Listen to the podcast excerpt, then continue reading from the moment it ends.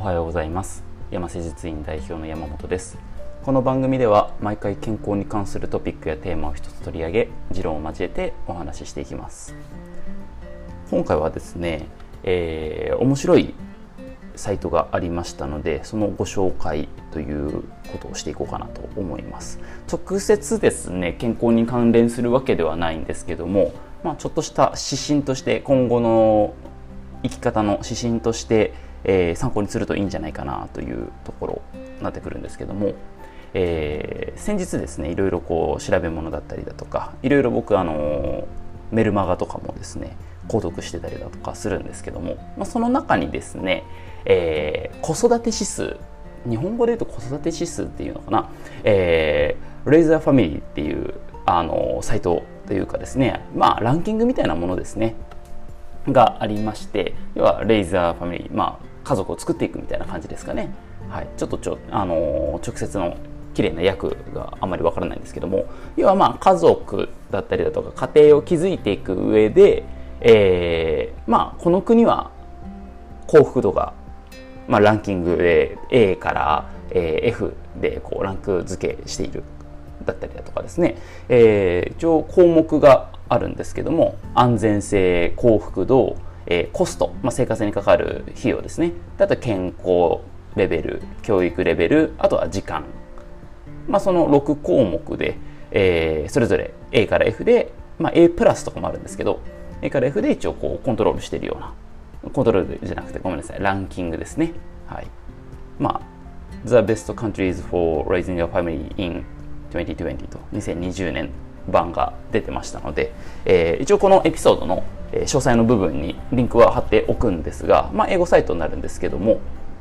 まあ、すごく分かりやすい絵で描いてありまして、えーまあ、どの国が、まあいいまあ、言ってしまえば住みやすい国かみたいな感じですかね。えー、それがまあまあ35カ国ですね、あの OECD カントリーズってあるので、はい、まあまあトップ35みたいな感じですかね。はいその国で、えー、ランキングしているわけですが、まあ、このサイトリンクですね見ていただくと、まあ、大体上がですねアイスランドノルウェースウェーデンフィンランドとあの、まあ、北欧だったりだとかの国がもうめちゃめちゃレベルが高いという感じですね。でどんどんどんどん下がっていきまして我が国日本はどうかと言われると、えー、25位っていうね割と下の辺というかなんか中の下みたいな感じですね。はい、そんな感じらしいです。でちなみにアメリカはあのドベニの34だったりだとかあお隣の韓国が一応28位とちょっと低めですね。あとはそうですねちょっと気になったのがまあちょっとこう今回の話からずれていくのであのランキングの順位だけで言うとニュージーランド。ニュージーランドって結構ねあの住んでる方とかからするといい場所だよっていうふうに言うんですけど18位にとどまっていると。そんなにね上に行ってないっていうのが意外だなという感じで思っております。でまあまあまああの日本って割とこう安全だし、えー、物には不自由ないし、ね、教育もしっかりと小中と義務教育があって、まあ、しっかりとしているはずなんですが実際のところ世界その子育てをするにあたっては25位っていう結構低い。あんまりこう良くないよみたいな感じになっています。まあ、そこの部分をですね今回、えー、一つ一つ取り上げてみてじゃあこうするといいんじゃないのっていうあの僕なりの、まあ、持論というか、えー、偏見も混じった内容ではあるんですけどもお話ししようかなと思います。でこの指数ですねランキング見てみるとですね日本だけなんか差がすごいんですよね。差っていうのがですねあのー、それぞれの指数の、えー、中間がないっていう例えばですね安全性 safety と、えー、 education 教育っていうところに関しては、まあ、A がついてるんですね、えー、A マイナスだったりとか A っていうところ。なんで結構レベル高いんですよ、うん、なんでまあ安全っていうのは確かにねせね世界的に見てもかなり安全な国っていうふうにも言われてますね。で教育レベルも、まあ、義務教育もしっかりしてたりだとかあの整っていると。で大学の数も多いですからね。でその辺はレベル高い。A ただ他の部分見てみるとまあ、ハピネス幸福度あとコストとタイム時間ですね。費用と時間は、えー、一番低いランクの F っていうね、はい、あんまりこう幸福度感じない幸せじゃないでお金めっちゃかかる時間全然ないそういう感じですね。F で健康に関してはですね、えー、ちょっと意外な感じなんですけども健康 D なんですね。中これも中の下ぐらい。ABCDEF の D なので、はい、6段階中、えー、下から3番目下から3番目ですね、はい、真ん中よりちょっと下。ね、医療機関とかもねすごく充実してる割には健康が D という。でこのランキングいろいろ見てみるとなんか全体的に低いとかはあるんですよ。下の辺に行って、まあ、メキシコが一番低くて全部 F っていうあのびっくりする数字出てるんですけどもあの全部 F とか、まあ、全部 C とか D とか、まあ、それならわかるんですけど日本みたいに、えー、安全性だったりだとか教育レベルが A でめちゃめちゃもうトップクラスですね。世界でトップクラスなのに他の部分幸福度が F とかっていうこの落差が激しいっていうのがちょっとこう特徴的だなと。他の国ってあんまないんですよね。うん。まあ、それがねあのすごく問題になってくるのかなというところがありまして。で特に幸福度っていう部分だけで取り上げるとあのワースト3に入るんですね。えー、ちなみにその幸福度の部分ですね。ワースト3取り上げると、えー、どこだったかな。一番その幸福度があんまり高くないよっていう、まあ、あくまでこれ、ね、全体のランキングです、統計によるものなので個々人の幸福度とは関係ないと思うんですけど、えー、韓国ですね。が一番低くてその次がチリ。でその後日本。でハンガリーメキシコと続いております。ね、安全性もあってね、まあ、お金はかかるし時間もちょっと忙しいけどねそれなりに生活全然できている。のにかかわらずのにもかかわらず幸福度は低いっていうね。なかなかこれは興味深いなと思っております。でですね、まあ、今回と考えていくのがですねちょっと地理に関してその幸福度のワースト3の地理に関しては何とも言えないですし調べてもないんですが、まあ、幸福度が低いとあの SNS の利用率高いのかなっていう、ね、韓国なんてすごくね SNS すぐ普及して、えーまあ、自撮りとかねすごくみんなするなよくするんだなっていうのは、えー、ご存知というかね。なんとなく分かる方もいらっしゃると思うんですけども、まあ、日本もですね実は SNS 利用率めちゃめちゃ高いんですよね、えー、やれインスタグラム、フェイスブック、ツイッターとかですね、うん。まあ、それがやっぱ自己肯定だったりとか承認欲求のまあ裏返しなのかなっていうもう認めてほしいから私を見てみたいな。うん、いいねが欲しい。みたいな、ね、やっぱ幸福度が低いからそういう SNS に助けを求めるみたいな感じなのかなと。思っております、まあ、特にねしかもあのお金かかんないんで SNS って基本的に、うん、基本無料で始めれて写真とかも投稿するだけっていう感じなのであの金銭的な、えー、費用っていうのはかからない、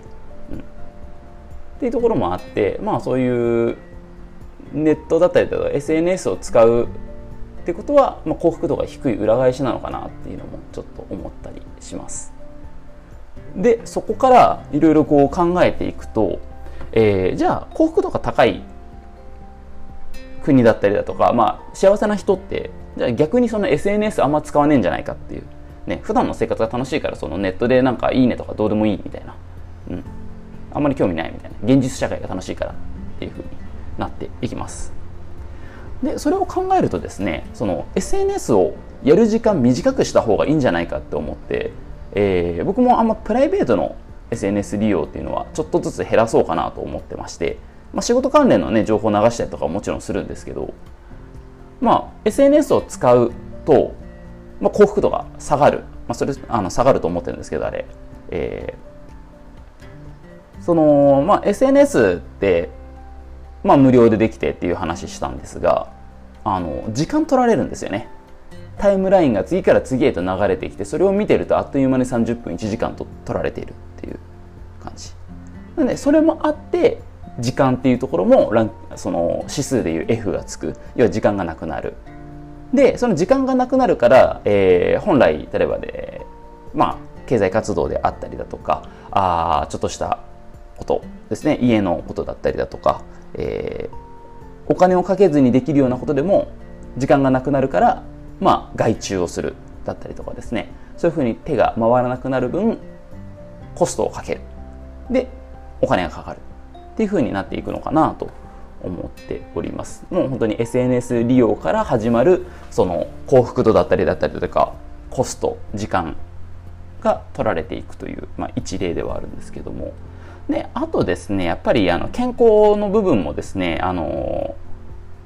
日本の場合だと何でも手に入りすぎて情報過多なところはあるので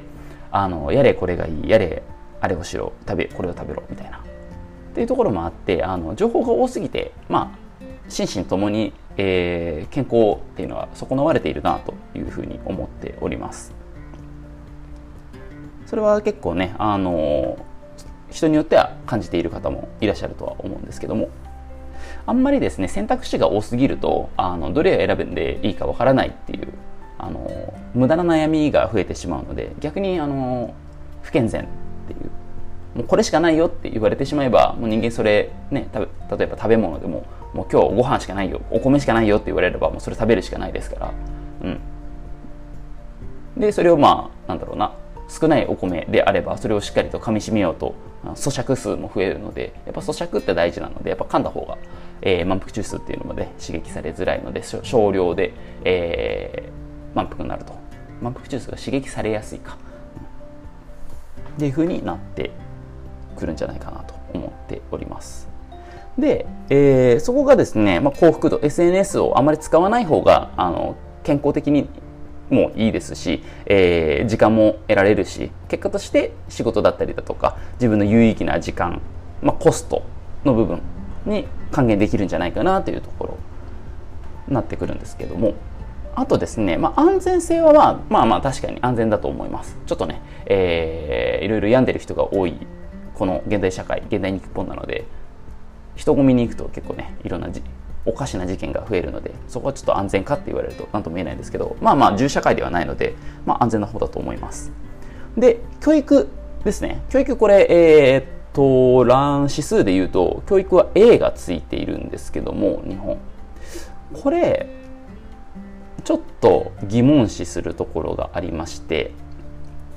教育レベル本当にそんなに高いのかなみたいな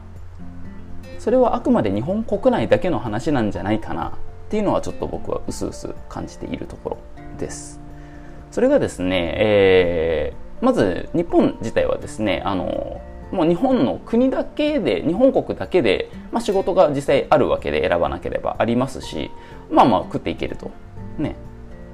いうところになってくるのでそこの日本国内に限っての、まあ、日本国内で仕事をするにあたっての教育レベルっていうのは高いと思うんですよ。うんただ、じゃあ、これが海外で通用するかっていうと、意外とそうでもない。まあ、いわゆる分かりやすいところで言うと、英語、英語喋れますかみたいなところになってきますよね。ね教育的にはね中、今だと小学校も英語の授業あるのかどうか知りませんけど、まあ、中学校だったら絶対やってますよね。うん。あの、I have a pen から始まるやつですね。はい。で、えー、まあ、英語の教育があるにもかかわらず、まあ、中学校だったりとか高校進学された方は高校でもやりますしその割にですね、えー、なんか英語苦手ですとか全然喋れませんみたいなっていう方がすごく多い、なのでこの教育レベル A っていうのはあくまで自国内ですね。日本国内で通用する教育レベル。この数値がですねこのランキングが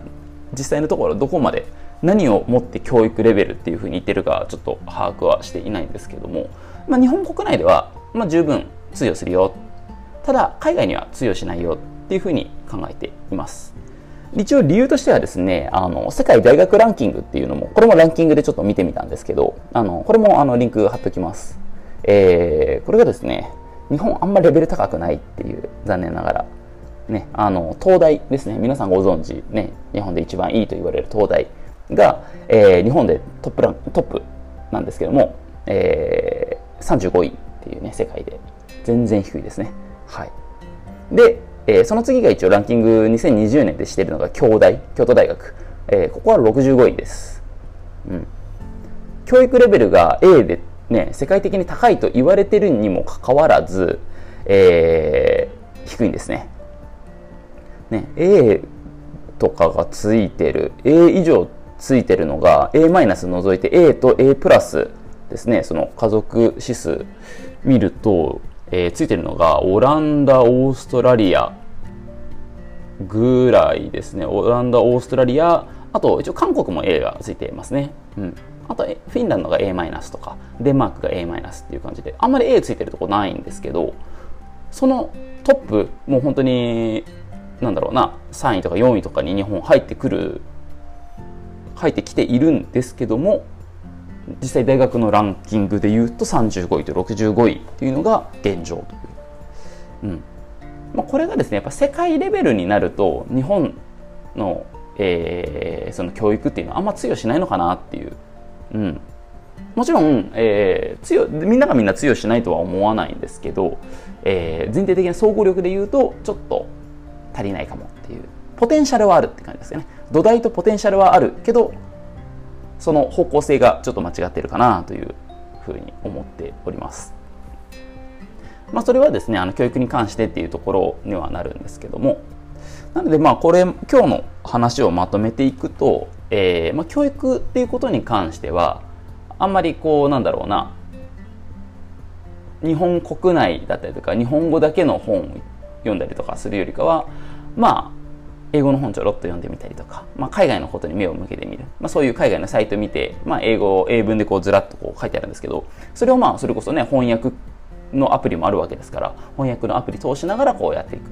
そうするとねあの有益な情報が流れてきたりだとかついでに英語の勉強になったりとかもする、まあ、それが一応教育の一つにはなってくる。っていうのと、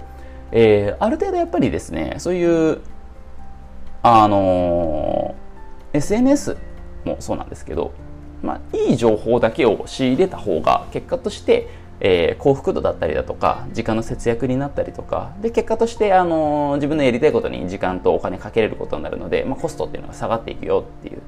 あのー、いう感じですかね、まあ、SNS はあんまり使いすぎない方があの健康だから健康だしあの時間増えるから自分の時間増えるんであんまりやらない方がいいんじゃないかなっていう風なお話です。っていう今日はですねえー、直接こう体の健康というよりかは、まあ、そういうランキングから見た健康の、まあ、持論ですね。こうした方がいいんじゃないかなっていうようなお話をさせていただきました、まあ、これをね、えー、どう捉えるかは人それぞれなのであのやめたいと思う人はやめたいと思う人は、まあ、すぐパッてやめてもいいですしあじゃあもう、えー、仕事で、ね、SNS 僕みたいに使うのであれば仕事利用だけにしておこうとかですね。はい。まあ、そういうふうにあの管理していけばいいんじゃないかなと思います。自己管理ってとこですね。はい。そんな感じのお話でした、えー、この番組では健康に関する質問や取り上げてほしいトピックやテーマを募集しております。メッセージは山瀬術院のウェブサイトや各種 SNS などからお送りください。今回もお聴きいただきありがとうございました。次回もお楽しみに。ではまた。